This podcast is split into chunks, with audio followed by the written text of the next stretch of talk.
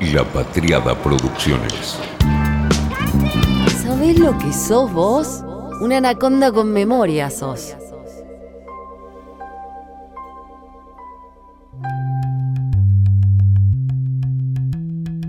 El mayor intento que hago es por no enojarme. El que se enoja pierde y la cabeza fría siempre sirve más.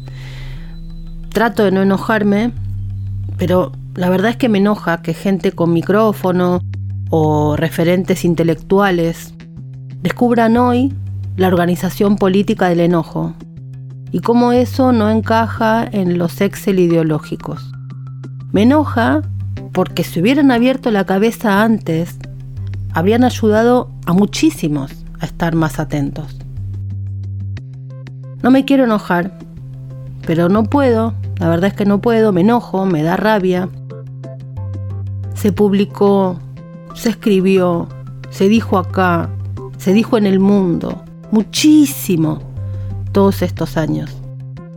Pero los soberbios no pudieron decir, che, esto no lo sé, esto es nuevo. Entonces hoy descubren, descubren. Yo no me quiero enojar, pero me enoja. Harry me cuenta en Twitter que se puso a ver de nuevo Newsroom, dice que ama Sorkin, porque dice se discuten estos, entre comillas, nuevos sucesos que hablan todos de polarización, fake news, sensacionalismo. De 2012 es la serie, me dice. Y sé que es una boludez comparar realidad con una serie, pero esto viene desde antes e increyendo. Al revés le digo, no es ninguna boludez. La literalidad es el problema. Pero desde Balzac sabemos que la ficción es el respiradero de lo que anda en el ambiente político. El punto de partida, o uno de los puntos de partida de mi obsesión con las redes sociales, fue cuando empecé a ver cómo ese universo digital era la nueva calle, que ahí se organizaban los potencialmente peligrosos, de qué hablaban, cómo hablaban, cuáles eran sus palabras claves, cómo luego eso terminaba acá en un cacerolazo, en otros lugares, en otras cosas. Ojalá que con esto que estamos viendo se deje de minimizar el tema. Un poquito escéptica soy. Hace más de un año hicimos un anaconda, otro más, sí, sobre este tema. Se llamaba Peligro Giro a la derecha. La mayoría no pasa de los 20 años. Sucede que mi ley arrasa entre los más jóvenes, a los que convoca por las redes sociales. Hoy la revolución es liberal, dice en cada entrevista, que son muchas, para explicar el perfil de sus votantes. Antes, ser rebelde era ser de izquierda y ahora el statu quo es de izquierda. Por eso los más jóvenes que son rebeldes abrazan lo contrario a las ideas de izquierda. Además, llevan menos tiempo siendo adoctrinados en el sistema educativo, que en Argentina forma esclavos de la religión del Estado. Su candidata a concejal en la capital argentina tiene solo 18 años y aún no ha terminado la escuela secundaria. Vengo siguiendo entonces desde hace tiempo este territorio común de la organización, de lo que en algunos lugares se llama la alt-right, está repleta de pibes. Pibes que básicamente se organizan en las redes sociales, desde la toma del Capitolio hasta los resultados en Suecia. Se va viendo en todos lados un patrón. Jóvenes organizados militantemente, si se quiere decir así, pero en plataformas de redes sociales, algunas medio catacumbas, claro. Esto viene desde hace muchísimo tiempo y algunos son la contradicción o supuesta contradicción andando. Como personajes como Milo Yanopoulos. Hacen caer todos los cuadraditos, todos los Excel ideológicos vuelan por el aire. Con todo lo que viene pasando estos días, con estos jóvenes que aparecen como organizadores del atentado, uno parece que puso un poquito más atención ahí. Son pibes. Y en el medio hay un dato que apareció estos días. Claudio Ubeira es el abogado que Cristina Fernández designó para el caso de su atentado.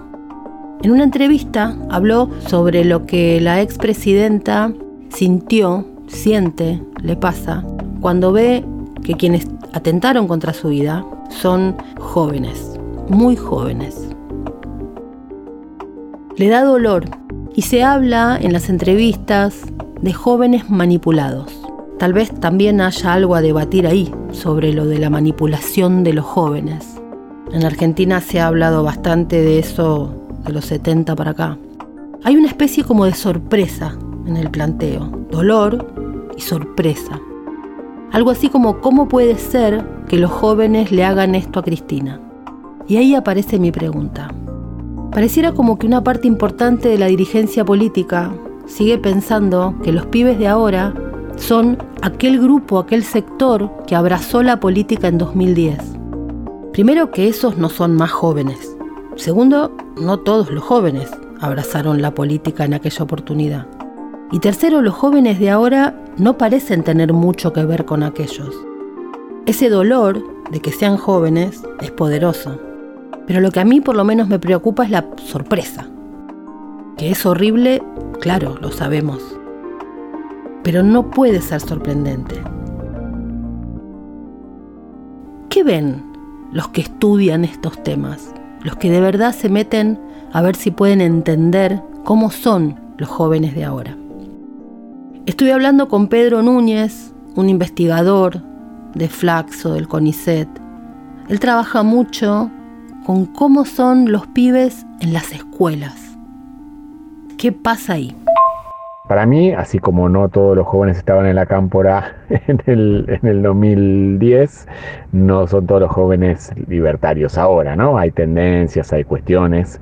Ahí eh, justo estábamos terminando, tenía una reunión recién con, con con gente del equipo y estamos escribiendo algo de lo que pasa en secundaria y cómo son más reactivos al discurso del feminismo y cómo, bueno, también enfrentan esa, no bajada de línea, pero sí una cosa muy políticamente correcta de la escuela, de esta... Eh, que hay que participar, hay que ser solidarios, hay que el lenguaje inclusivo y todo esto, y cómo reaccionan un poco frente a eso, sin que eso implique que se vayan a, militar con mi ley. Digo, habrá, gente, siempre la gente que milita, los jóvenes que militan son, son pocos, ¿no? Tanto en un palo como, como en otro. Lo que pasa es que son muy visibles. Melina Vázquez es socióloga, investigadora del CONICET y profesora de la UBA. Escuchen, es un audio largo, pero si sos anaconda, anacondo, todo lo que dice Melina es tema acá hace años.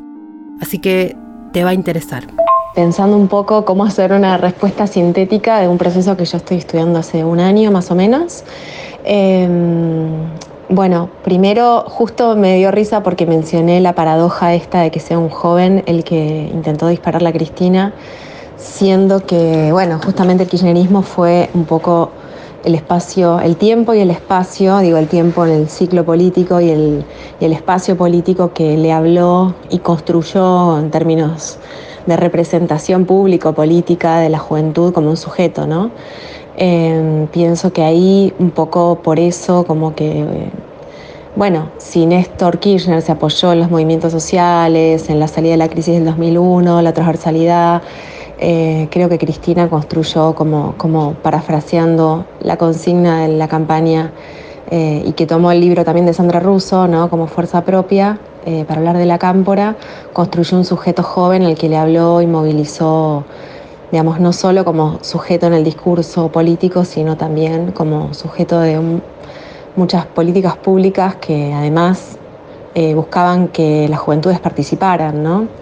Por eso, eh, bueno, qué sé yo, pensar la, ley de centros de estudiantes y las articulaciones con política pública que tuvo eso, eh, el voto joven, bueno, agendas que paradójicamente no planteaban las juventudes, pero a las que a las juventudes se les hablaba y se les nombraba eh, la importancia de los derechos políticos, con un sesgo a mi modo de ver un poco adultocéntrico, donde estaba este foco de nosotros los adultos vivimos en dictadura, ustedes que tienen democracia tienen que aprovechar, comprometerse, participar. ¿no? El 25% de las políticas públicas destinadas a jóvenes, formuladas en términos normativos como para juventudes, entre 2010 y 2015 tenían que ver con políticas que tenían como objetivo principal promover la participación.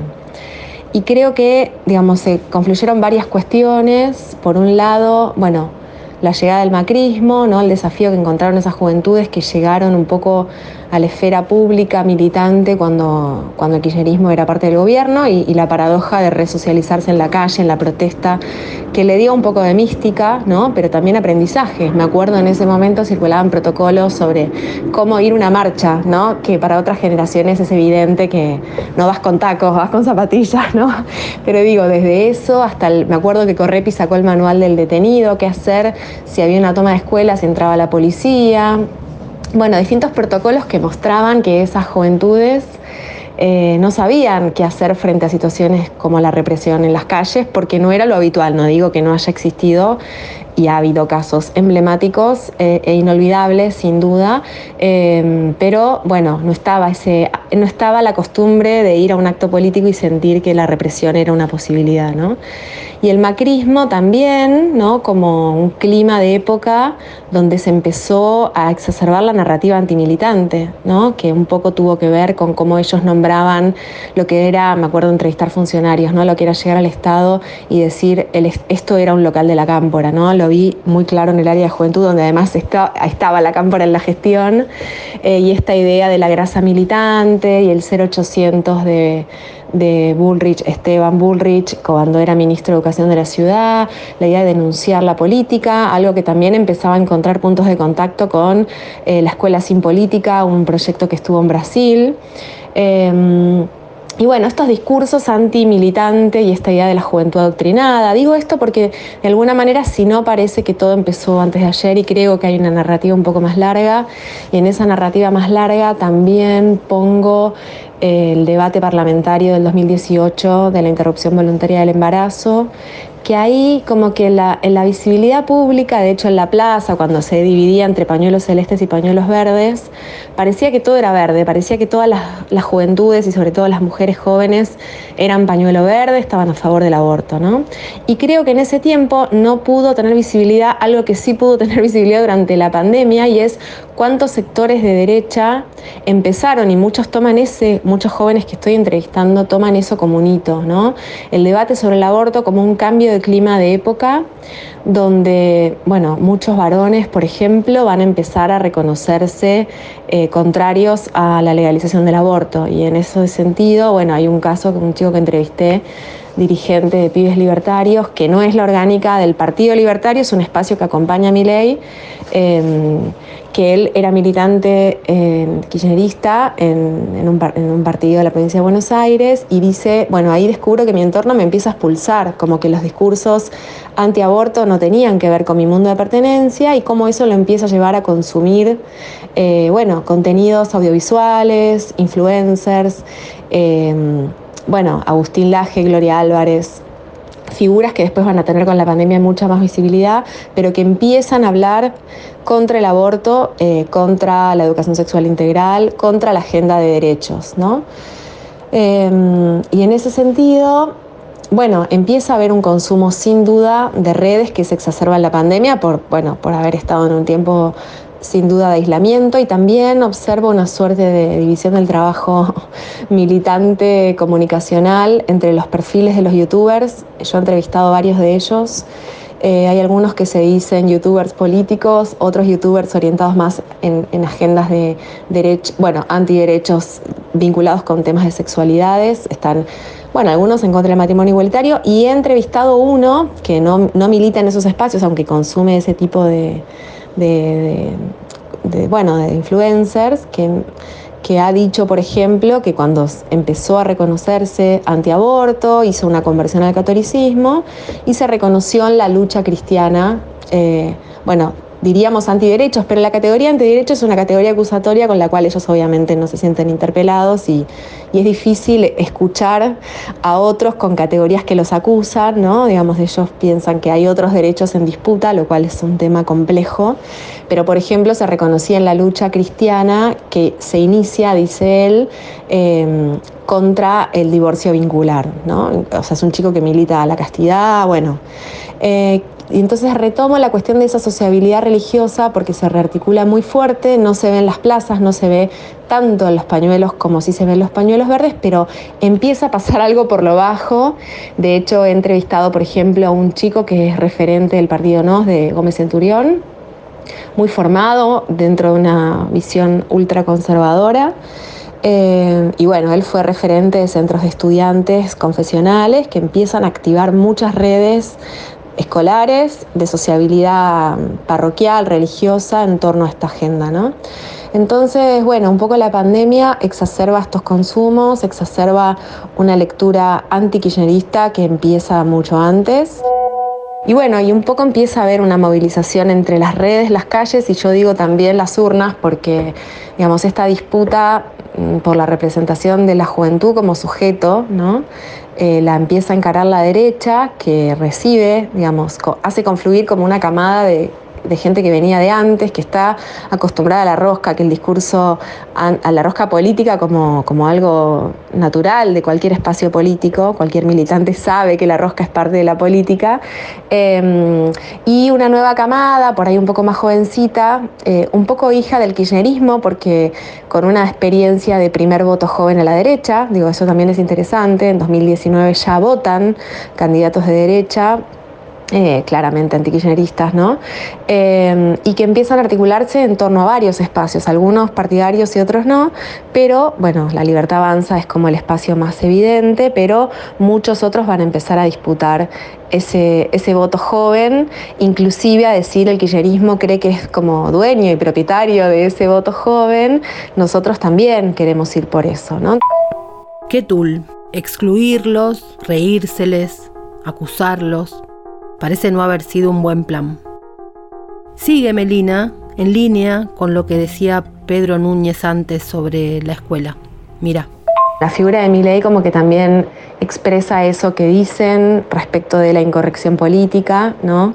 Una incorrección política que combina elementos ultraconservadores, como estar en contra del aborto, que en términos colectivos lo están algunas personas en términos personales dicen no estar en contra del aborto, pero son minoría. Y como un cierto hartazgo de, bueno, ¿por qué tenemos que hablar lenguaje inclusivo? La corrección política en torno a las memorias oficiales sobre el 24 de marzo, esto que aprendimos en la escuela, que nos bajan línea los profesores, que nos adoctrinan, ¿no? Entonces esa incorrección política por derecha, como, como un poco plantea Stefanoni, bueno, esa idea de que el progresismo, bueno, se convirtió en gobierno y se convirtió también en el statu quo y en las narrativas oficiales y que hay una idea de oponerse a eso desde una, desde una idea de gesta heroica o desde una épica, ¿no? Eh, disputar figuras tradicionales de la izquierda como la del Che Guevara, por ejemplo, es una figura que silban en los actos, eh, gritan asesino, asesino, impugnan que sea como la figura que representó a las juventudes de izquierda, progresistas en América Latina.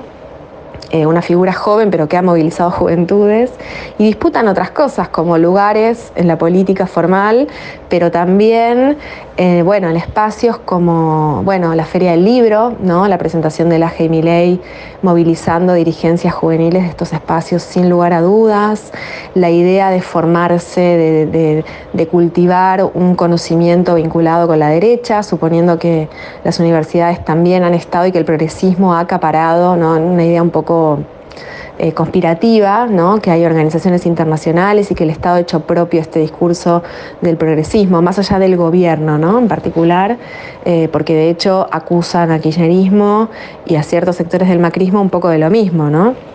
Eh, entonces, bueno, esa idea de ser incorrectos políticamente, es decir, te digo presidente y no presidenta, bueno, para mí los tres grandes temas van un poco por ahí, ¿no? Memoria reciente, la agenda de derechos, desde una lectura opositora, ¿no? Obviamente, eh, contraria a la ampliación o a los derechos conquistados por otras luchas anteriores. Y la tercera un poco vinculada con esta idea de bajar a la tierra, ese es un poco el discurso que usan, los conocimientos, los saberes vinculados con la economía, ¿no? De hecho, muchos conocen a Milei antes que como político, candidato y hoy diputado, como influencer en esta división del trabajo que te decía económico, y esta idea que le, atribuyen de poder bajar las grandes ideas de la economía para el taxista, para la gente de a pie. El fulgor del fenómeno Milley se apaciguó y con él parece haberse disipado la preocupación por el descontento de los jóvenes con su tiempo histórico, el diseño de la sociedad en que viven y en especial las élites que gobiernan. Pero, ¿qué tienen los jóvenes en la cabeza? Escribían hace un tiempo los Gabrieles, Kessler y Bomaro. Algo de esto responde Melina Vázquez. Para mí es significativo para entender ese discurso, la puesta en escena si vos lo mirás a Milei siempre está con un libro, o sea, hay una puesta en escena como del conocimiento, con esta idea de que hay que ilustrarse, que hay que leer, hay, hay una producción, bueno, esto lo está estudiando un colega, de hecho hay una producción sistemática de libros, Álvaro Sicarelli, que es uno de los asesores de Granata y de Milei, publicó uno, Laje, bueno, publicó varios que son bastante emblemáticos, de hecho muchos de los militantes van con los libros para que se los firmen, los llevan, los traen. Bueno, hay como toda una cuestión ahí editorial, de hecho hay editoriales libertarias que no solo publican estos libros y otros de economistas liberales en los que se referencian, sino que además van a los actos políticos y venden libros ahí. Por ejemplo, no sé, a mí me ha llamado la atención haciendo trabajo de campo estar en un acto político y que se hable de PBI, impuestos, como un lenguaje técnico, que yo no sé cuánta comprensión hay de esos discursos, pero hay como una valoración de bajar a la tierra esos conocimientos, que yo creo que en realidad puesto en la vida de esos pibes, y digo pibes en masculino porque el perfil es claramente masculino de seguidores, hay algunas mujeres, pero digamos, no solo veo varones, sino que hay una aceptación de que les faltan mujeres y la explicación que le dan a ese hecho es, bueno, parte de los discursos que tienen antifeministas, por eso las que están tienen discursos que abrazan un poco las mismas posiciones de los varones con los que militan eh, y son bichos raros, digamos. Hay una experiencia de la vida cotidiana asociada con, la economía que es indudable para todo el mundo y sobre todo para, para jóvenes. ¿no? Entonces creo que aunque hay un salto de nivel, hay como una necesidad de hablar de eso. Hay una chica que entrevisté también, que es de Jóvenes Republicanos, una agrupación que la que ha hecho las bolsas mortuorias, ha hecho muchas actividades performáticas en la vida pública, como la intervención de la estación Rodolfo Walsh. Bueno, y hay un grupo que se llama Mujeres Libertarias que también estuvieron yendo a los 8M el anteaño con banderas que decían algo así como para defender a los derechos de las mujeres hay que tenencia libre de armas, ¿no? Como esta idea de, bueno, un hiperindividualismo donde la idea de la defensa tiene que ver con el uso de las armas y la defensa propia, ¿no? El año siguiente fueron con eh, remeras que decían soy joven y de derecha, que es algo que hacen en muchas movilizaciones, y también llevaron pancartas que decían eh, como ustedes no me representan, ¿no? discutiendo eh, una idea de que el feminismo no solo es el de las pañuelo verde, sino que hay otras formas de pensarse como mujeres, no necesariamente como feministas, o reivindican un feminismo más liberal, son antiabortistas, de hecho esta Olivia es una referente dentro de los pañuelos celestes, y por ejemplo las pancartas que usaron ese último 8M decían eh, el aborto también es femicidio, ¿no? Entonces, bueno, en esta idea de ir a disputar espacios del progresismo, no simbólicos, sino concretos, como ir a la plaza en qué día, y no como ha pasado en otros contextos donde se discute, por ejemplo, cómo se conmemora el 24 de marzo y se hacen dos manifestaciones, sino que van a la manifestación oficial de otras agrupaciones feministas de disidencias, papá, con esas pancartas. Entonces, bueno, generan situaciones de mucha tensión, complicadas, digamos, pero bueno, como que hay una idea de construirse un poco a imagen y semejanza, recuperando un poco lo que, lo que le conceden como mérito al kirchnerismo, que es haber tenido la cámpora, porque eso lo dicen muchos, de hecho, uno que entrevisté hace poco, que es el jefe de despacho de Marra, me dijo, a mí me llamaba mucho la atención, él estudiaba en la Universidad Austral, me dijo, me llamaba mucho la atención la cámpora, que hubiera una juventud organizada, papá, y mandé un mail, viste que había una campaña que era mandar un mail para militar y nunca me lo contestaron. bueno, nada, un poco como, como ese reconocimiento, él lo pone ahí, después hubo un desplazamiento ideológico claramente, aunque él se reconoce peronista, es peronista y del Opus Dei, y bueno, otra, otras variantes, pero bueno, hay una suerte de digamos, de encantamiento con lo que pudo hacer el kirchnerismo con esa juventud propia, esa fuerza propia de la cámpora y una idea de emular algo parecido dentro del espacio más liberal. Incomodísimos, ¿no? Los resultados de una encuesta que realizamos entre Pascal y UNSAM, dicen los Gabrieles, Bomaro y Kessler, nos permiten avanzar en una caracterización de los consensos entre los jóvenes hoy. Nuestros datos muestran que en la generación de 18-24 años hay un peso importante del descontento y la rebeldía, pero con una configuración hasta hoy desconocida. Las y los jóvenes de 18 a 24 años que viven en el AMBA, comparados a otras franjas de edad, son los más descontentos con los políticos. El 76.1% de los jóvenes está de acuerdo con que los políticos piensan solo en sus intereses. Quienes más intensamente consideran que los impuestos son un castigo para quienes les va bien, el 47.2% de los jóvenes acuerdan con esta idea, pero al mismo tiempo creen con mayor vehemencia que otras generaciones que la ley no se aplica con igual peso para los ricos, 76.5% de los jóvenes acuerdan con ello, y que los planes sociales son necesarios para que los pobres puedan subsistir. 44 acuerda con esta idea. Son los más progresistas en términos de género, el 64.3 acuerda con que las mujeres siempre deben poder decidir libremente si quieren abortar, y diversidad sexual, el 72.2% acuerda con que las parejas del mismo sexo tienen derecho a adoptar hijos, y al mismo tiempo son quienes están a favor de armar a la población contra, comillas, los delincuentes. El 31.7% apoya esta posición. Y los que más apoyan la pena de muerte, 75.7% acuerda que puede aplicarse a algunos casos, parecen ser rebeldes pero punitivos. Varios puntos van apareciendo. Se estudió cuánto el ágora griega. Buscás en internet, pone libros ágora griega en Google no terminas nunca de verlo. Muchísima importancia. ¿Cuál es el ágora ahora? ¿Cuál es nuestra ágora griega hoy? ¿Dónde está la circulación de la palabra pública? ¿Cuál es la calle? Porque la calle ya no es la calle. ¿Cuál es la calle? La base de la investigación judicial de los que atentaron contra Cristina son los celulares, en especial el de Brenda, pero también se están viendo otras llamadas entrantes y salientes. ¿Dónde estaban esos celulares? La ubicación, la geolocalización, por supuesto. Casi todo sale de ahí, de los celulares. Esto, la parte secreta, entre mil comillas, porque hoy, ¿qué es secreto en los teléfonos? Y lo público, tal cuenta de Twitter que un posteo en Instagram, que esto salió de un space de Twitter. Leo mucho de eso en las crónicas que siguen la causa. El mapeo entonces, está siendo hecho con lo sacado en las redes sociales de estos pibes. Me dice un periodista que sabe de estas cosas. Hay un tema. Ahora se avivaron que tenían que seguir con más seriedad a todos estos grupitos. El mismo relax que en otras cosas. Un seguimiento de los peligrosos.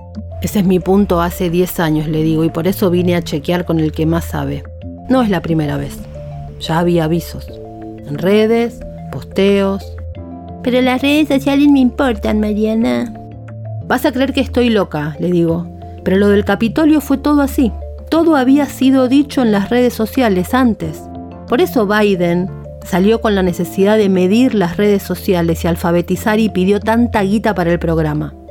Les cayó la ficha de que todo estaba ahí.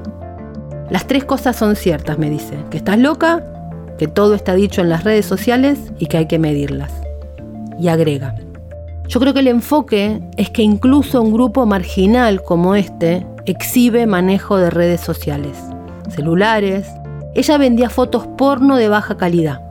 Él se pasaba el día pajeándose con imágenes de animales garchando.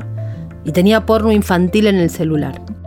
Ella garchaba por guita, pero como un juego, no con extraños.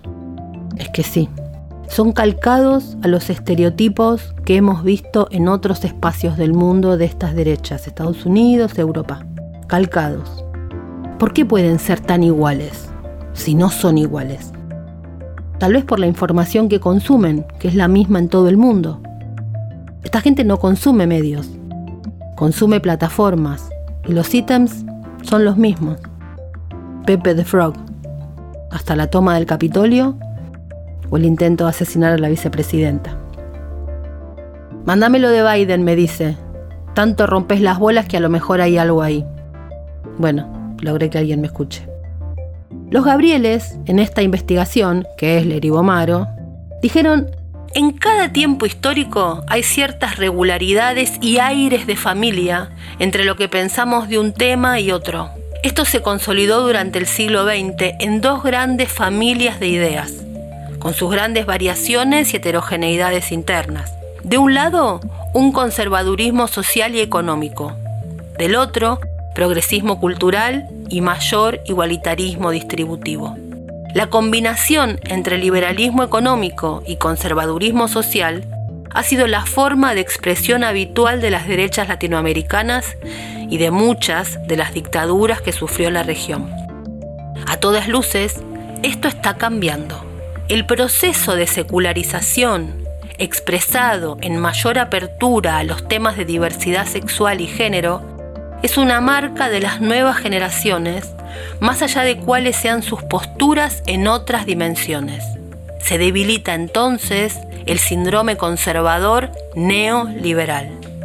Lo que más llama la atención, contrariamente a todo lo que sabíamos hasta hoy del tema, en distintos países, es que los jóvenes sean los más punitivos. Nos referimos al apoyo a la pena de muerte y a armar a la población contra los delincuentes. ¿Cómo explicarlo? Solo a modo de hipótesis. Sabemos que los jóvenes son habitualmente los más victimizados esto es, quienes sufren mayor exposición al delito, debido a que circulan más por los espacios públicos en general y durante la noche en particular. Pero ser joven era, hasta ahora, un antídoto frente al punitivismo. ¿Habrá una suerte de reacción generacional frente a la victimización ya no mediada por una convicción antipunitiva? Se preguntan los Gabrieles. La excepción, que no sale en el Excel, Pedro Núñez habla un poco de esto. Uno de los problemas o dificultades es que eh, muchas veces desde el, llamado progresismo o los lugares donde uno se puede identificar, eh, terminamos etiquetando del mismo modo eh, que, solíamos criticar, ¿no? Entonces es, bueno, como es gay va a ir seguro a la marcha del orgullo y seguro está a favor del derecho al aborto y vota izquierda o kirchnerismo. Y no, en realidad las identificaciones son múltiples y, las, formas también de ser joven son muy variadas, heterogéneas, eh, con idas y vueltas. Entonces no, nada es tan lineal porque ninguna persona es tan lineal en la vida en, en general, ¿no? Me llevó directo a un personaje fundamental en esta nueva lógica, Milo Giannopoulos. En Anaconda venimos hace rato con él. Milo Giannopoulos, no sé si te suena, es un youtuber, un ciberactivista. Se convirtió en un central de todo este mundo digital a partir de su labor en Breitbart en 2007 durante el reinado de Steve Bannon en ese medio. Dejó Breitbart después de un escándalo en el que él reconoció haber tenido una relación cuando era menor de edad con un adulto y debido a eso lo acusaron de adherir a la pedofilia. Él explicó que era un joven, que fue con consentimiento y se enojó contra quienes lo acusaban de pedofilia. Su nombre real es Milo Hanrahan, él nació en Kent en 1984 en una familia muy acomodada, fue a grandes universidades y escuelas, y adoptó el apellido de su abuela griega, Giannopoulos. The Guardian lo definió así. Al igual que Trump, Milo es el resultado lógico de una grotesca convergencia de política, entretenimiento e Internet, en la que un recipiente vacío puede prosperar sin control al convertir el discurso de odio en un espectáculo.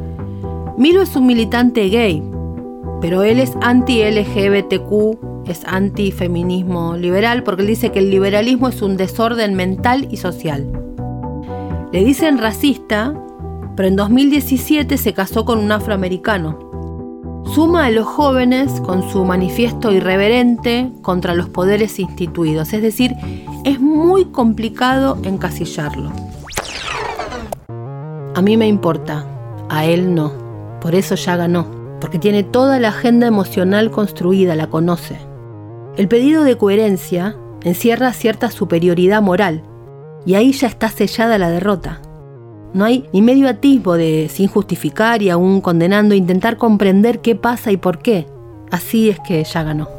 Me parece que hay ahí eh, no solo disociación, sino también una cierta idea del, kirchnerismo de haber hecho cosas por los jóvenes, que no está muy claro cuáles. Eh, hicimos conectar, impulsamos centros de estudiantes, no sé, Parlamento Juvenil de Mercosur, un montón de políticas así, que progresar, que supuestamente eran para jóvenes. Digo, dentro de eso hay, hay una cosa muy, muy, mal transmitida, muy mal trabajada, digo, con poca visibilidad de, de los organismos de juventud. Hay también una cosa, sobre todo en las escuelas, y esto nosotros lo venimos observando, las escuelas son espacios, ¿no? De el deber ser y, donde está claro que hace tiempo eh, los chicos y chicas no, no sé, no veían como que era muy aleatoria el tipo de charla o con quién podían hablar en la escuela de las cosas que le pasan y que a veces los profesores les pedían la opinión y ellos sentían como que, eran evaluados, ¿no? Entonces es difícil también trabajar temas de, política en, la escuela porque está siempre atravesado por, por esa mirada ¿no? de cierta desconfianza. Y nosotros particularmente, bueno, creo que la pandemia lo que hizo fue terminar de resquebrajar ahí una una idea de vínculo docentes-estudiantes. Muchos estudiantes se sintieron bastante abandonados durante la pandemia por, por sus profesores y profesoras. Digo, la respuesta de las instituciones varió mucho y dependió mucho de cada caso, pero hay como una sensación generalizada de, bueno, no, no explicaban, no entendíamos nada, nos tiraban los PDF por la cabeza. Y ese vínculo no sé si se terminó de, de reconstruir nosotros estamos viendo un poco eh, más que una militancia activa eh, libertaria, que la militancia política más tradicional está en los mismos centros estudiantes de las mismas escuelas de siempre. Y el resto es más un hastío, una desazón, un un silencio ante propuestas y propuestas de la escuela o de quien fuera eh, para trabajar ciertos temas o, más participativos y por eso ahí lo, lo, planteamos que más que términos, bueno, por un lado es un discurso reactivo a, a la ESI, a género y demás, por más de que yo quiero después que me reconozcan en mi diversidad sexual, ¿no? Esa contradicción que me parece que es propia también de de las juventudes, no es algo novedoso, ¿no? De, querer que se respete mi libertad, pero tener dificultades para pensar la, libertad de, de los demás.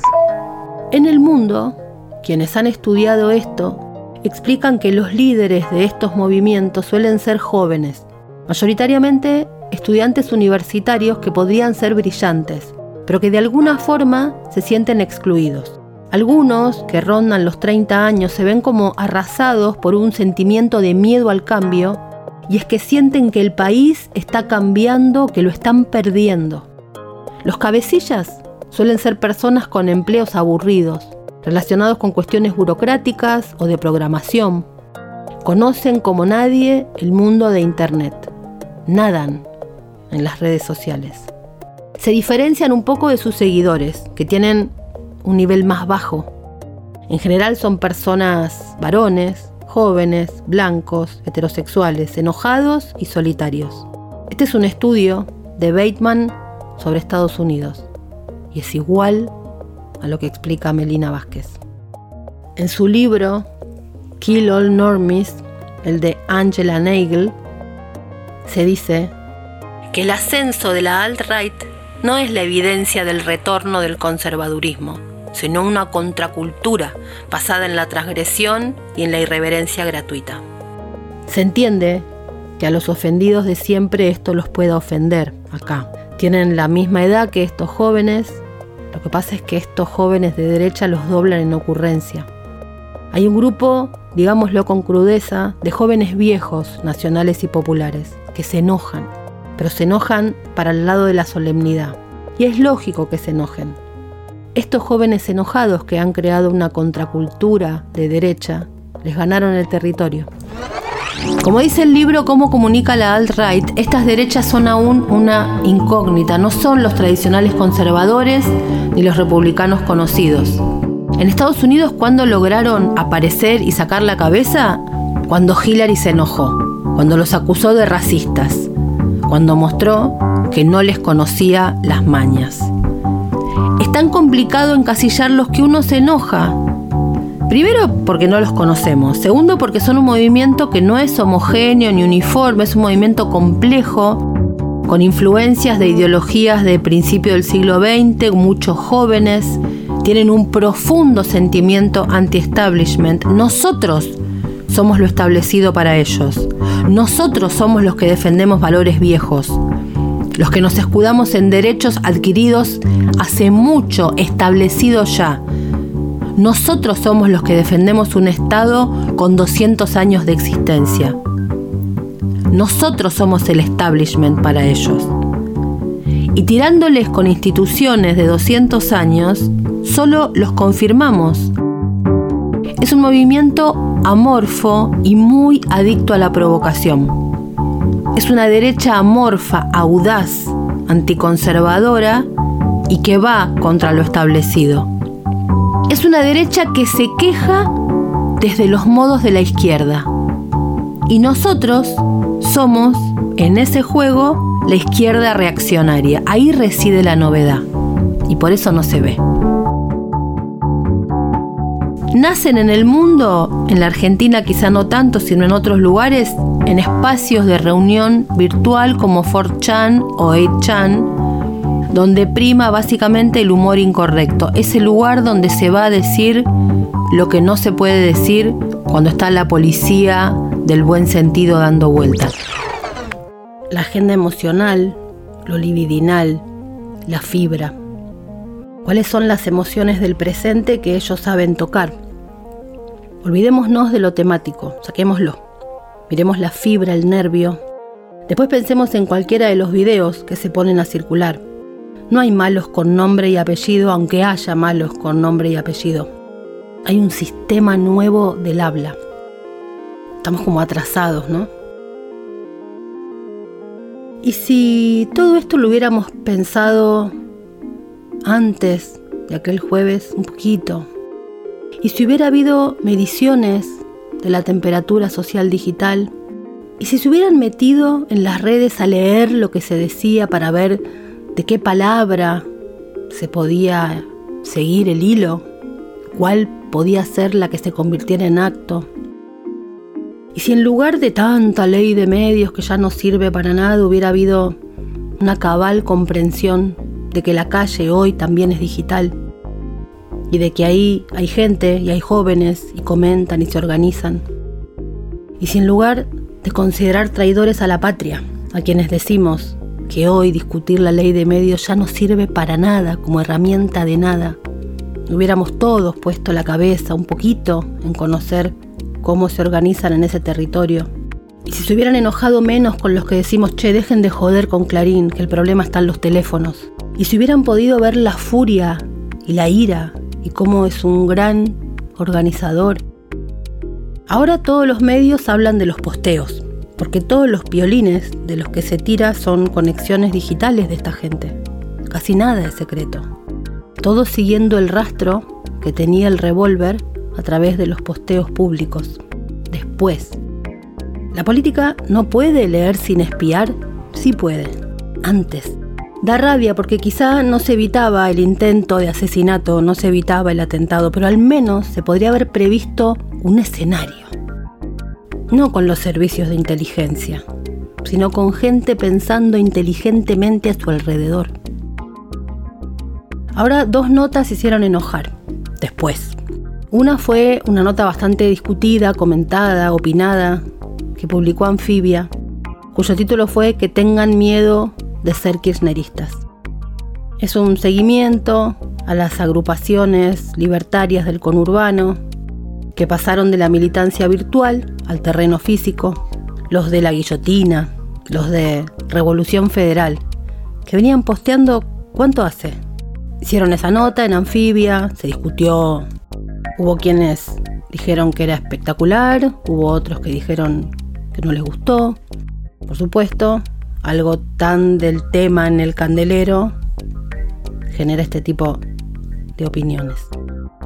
Obvio que se puede discutir el contenido, el perfil, el modo de encarar. Las fotos fueron lo que generó más impacto, sobre todo en los que se sorprenden del fenómeno.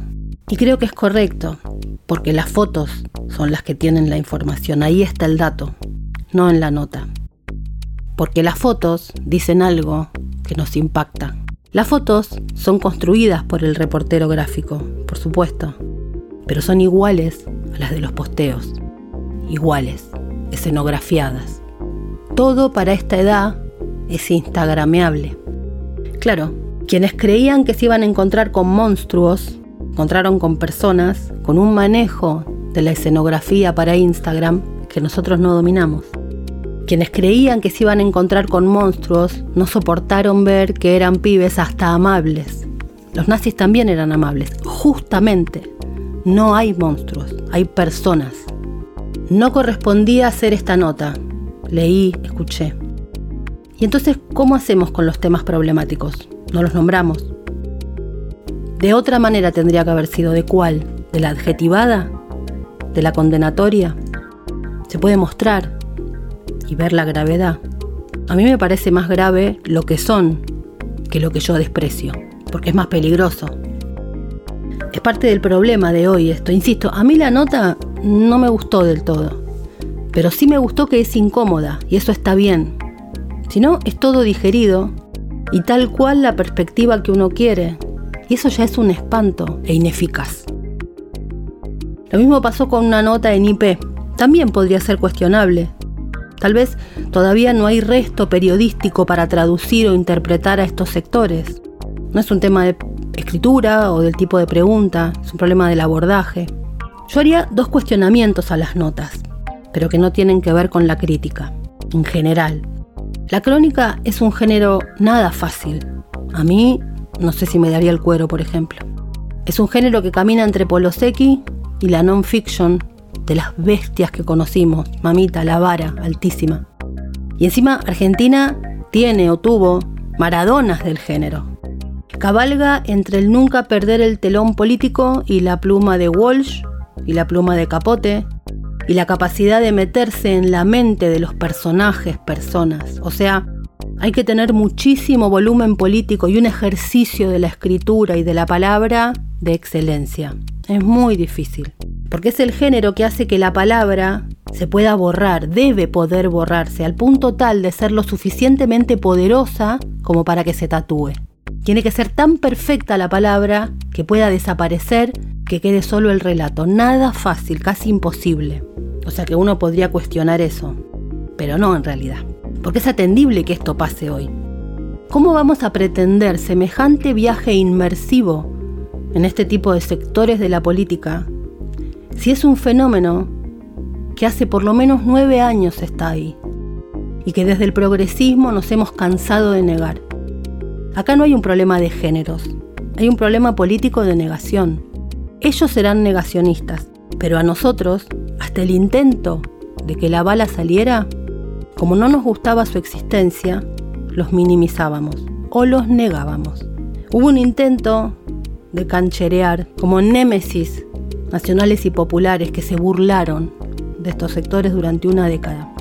Los medios se divirtieron con ley y los sectores más radicalizados del espacio nacional y popular eligieron expulsarlos y volverlos prohibidos y ergo atractivos, en lugar de licuarlos en la charla pública. Hay un antecedente de algo que salió más o menos bien. Los carapintadas. Se los sacó de lo prohibido y apenas entraron a la órbita de la conversación pública institucionalizada, se los licuó. Entonces, puede ser que aún no haya espalda, porque es un fenómeno con el que recién ahora nos estamos enfrentando de lleno y porque no hubo más alternativa. Y sí, yo coincido que con los asesinos no se conversa, pero hasta ahí coincido. Porque en su momento consideré correcto lo de Seferino Reato cuando entrevistó a Videla. Porque después de todo, en esa entrevista fue que salió la gran frase de Videla sobre la responsabilidad del poder económico en la dictadura. Nunca antes nadie de ellos había dicho algo así. Y ahí estuvo. Pero además, el cuento de esa mujer es fruto de un diálogo con un asesino.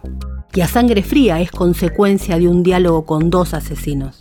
Claro, acá no está el talento de esos dos bestias, pero es otra discusión. Y lo que se ha puesto en debate en estos días es si hay que conversar o no con esos sectores. En el mundo se los ha expulsado del diálogo público y un día pusieron a Trump. Y un día Merkel tuvo que discutir para armar gobierno. Y un día tomaron el Capitolio y acaban de ganar en Suecia. Entonces, en lugar de arrinconar a la polarización, se arrincona a personas y se las expulsa, en lugar de licuarlas, y desde nada menos que la polarización. Y por supuesto que hay conspiraciones, más vale que sí, pero también a veces hay cultura. Cultura hoy global, en un mundo hiperconectado, con generaciones esas de las que estamos hablando, hiperpantallizadas y con la fibra óptica como vena y la sangre es Internet. ¿Por qué es tan fácil que en las redes este tipo de grupos crezcan? En el libro Cómo comunica la alt-right hay una explicación.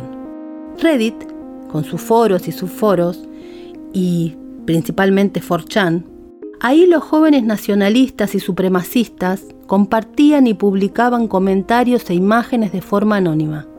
Eso fue generando comunidades afines. Ahí se subdividieron los intereses variopintos pero siempre se sintieron ahí acompañados, solos afuera, acompañados en la red. Se convirtieron en una comunidad, que luego salió. Forchan nació en 2003 como un foro para hablar de cómics y de manga y de anime japonés. Después se diversificó a diferentes subforos. Supera los 22 millones de visitantes.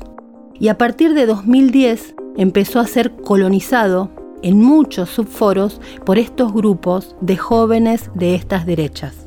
Lo usaban como canal para organizarse y para compartir contenidos que luego llevaban a sus propios medios, en forma de información o de memes. Ahí nacieron acontecimientos que luego ocurrieron en el territorio físico. Ahí se hizo grande QAnon. Hoy 4chan es demasiado blando para algunos de estos grupos. Así fue que crearon 8chan, una versión de foros y subforos mucho más extrema. Hoy, literalmente hoy, mientras grabo esto, acaba de llegar un mail de George Farmer a la familia Parler. Parler, esta red que apareció en queja a todas las prohibiciones contra Trump. Dice, Parler tiene excitantes anuncios que hacer sobre el futuro y quiero compartirlo con ustedes. Nos cuentan que adquirieron una compañía privada de nube, Dynascle Inc. Habla de las décadas de experiencia. Dice que la respuesta a los daños causados a su sector es la adquisición de esta compañía para manejar el contenido como quieran. Nos explican y terminan diciendo, estamos entrando a una nueva era, una que realmente necesita la libertad de expresión en las plataformas y empieza hoy. Estamos comenzando una nueva compañía que tiene funciones vitales poderosas y que detrás de escena tendrá un punto de vista neutral. Dice, creemos que Parliament Technologies es el poder del futuro y el futuro es incancelable. Son claros, ¿no? Lo explican bien. Vas a poder decir ahí cualquier cosa. La reacción a la cancelación. Porque obviamente que hay conspiraciones y planes y complots, pero también hay cultura. Y eso de lo que nos llenamos la boca agregándole la ya vacía palabra batalla, pero hacemos poco, es lo más difícil. Porque es más fácil encontrar a individuos de un grupo, desarmar una red, seguirlos con las fuerzas policiales de seguridad, espiarlos con la AFI, que derrotar una cultura. La cultura es como la arena, como el agua, como el viento que se pega en la piel. Entra en los intersticios, se junta donde no vemos y el día menos pensado se corporiza. Por eso creo que una de las cosas que molestó de la nota de anfibia fueron las fotos no como documento, como espejo, como devolución. Estos jóvenes tienen el ojo adaptado de la cámara, construyen en reel, piensan en reel, piensan en selfie. Vienen así. Porque todas las fotos de esa producción son igual de escenografiadas, de artísticas, de instagramiables que las de ellos. Ellos dominan el lenguaje, son iguales a los posteos. La información no es la foto, es la edad y las rutinas digitales de quienes están ahí. Ellos viven generando contenidos, están siempre dispuestos a la selfie. Su vida está armada alrededor de la gramática de la creación de contenidos digitales. Es como ir a sacar una foto a la casa de Susana Jiménez. Todo va a ser animal print, porque es así. La intención editorial suma o resta, pero eso que está ahí, está ahí. Son. Su calle es la gramática digital. Y un día llevan esa gramática digital a la calle. La calle de ellos es la calle y es el lenguaje de las redes. En la calle también. Hermanadísimos.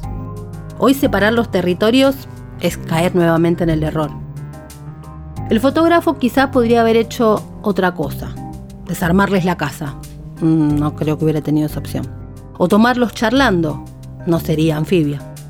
Entonces el problema es más nuestro, que no supimos qué hacer con ese movimiento que de anfibia.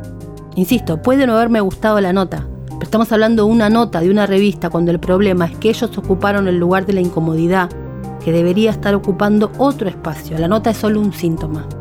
Estamos discutiendo una nota porque discutir el problema parece que deja demasiado en evidencia lo atrás que nos hemos quedado. Y como algunos jóvenes nuestros, con todas las comillas del caso, reproducen lo viejo, son jóvenes viejos. Insisto, a mí creo que no me gusta ni la nota ni la entrevista, pero a mí. Lo relevante no es eso, lo relevante es que nos pone un problema en la cara algunos piden que estos personajes no hablen. No solo que no sean entrevistados, que no hablen. Entonces el problema no son las notas, sino la existencia. Nos molesta su existencia, pero existen. ¿Cómo se hace para que no crezcan? ¿Se los niega? Claro, jaja, siempre nos fue bárbaro dejando la basura bajo de la alfombra. Freud mira socarrón desde algún lugar de allá arriba. No se soporta que los pibes sean eso, pero son eso.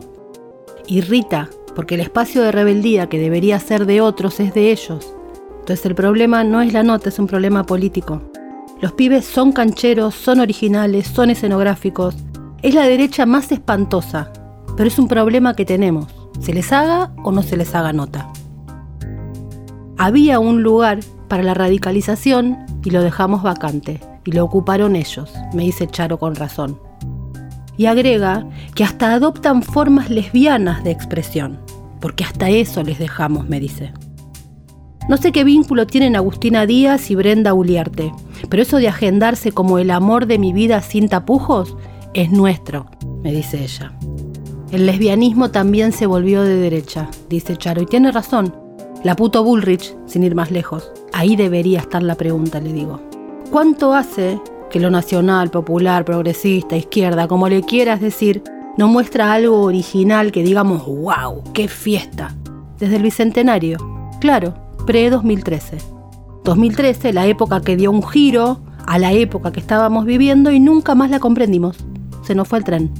Después de eso, todo solemnidad y épica, recurrir a lo viejo conocido y que lo nuevo crezca en otro lugar. O sea, lo menos atractivo para un joven. Nos dejaron como un trompo. Y entonces yo no me quiero enojar, pero me enojo.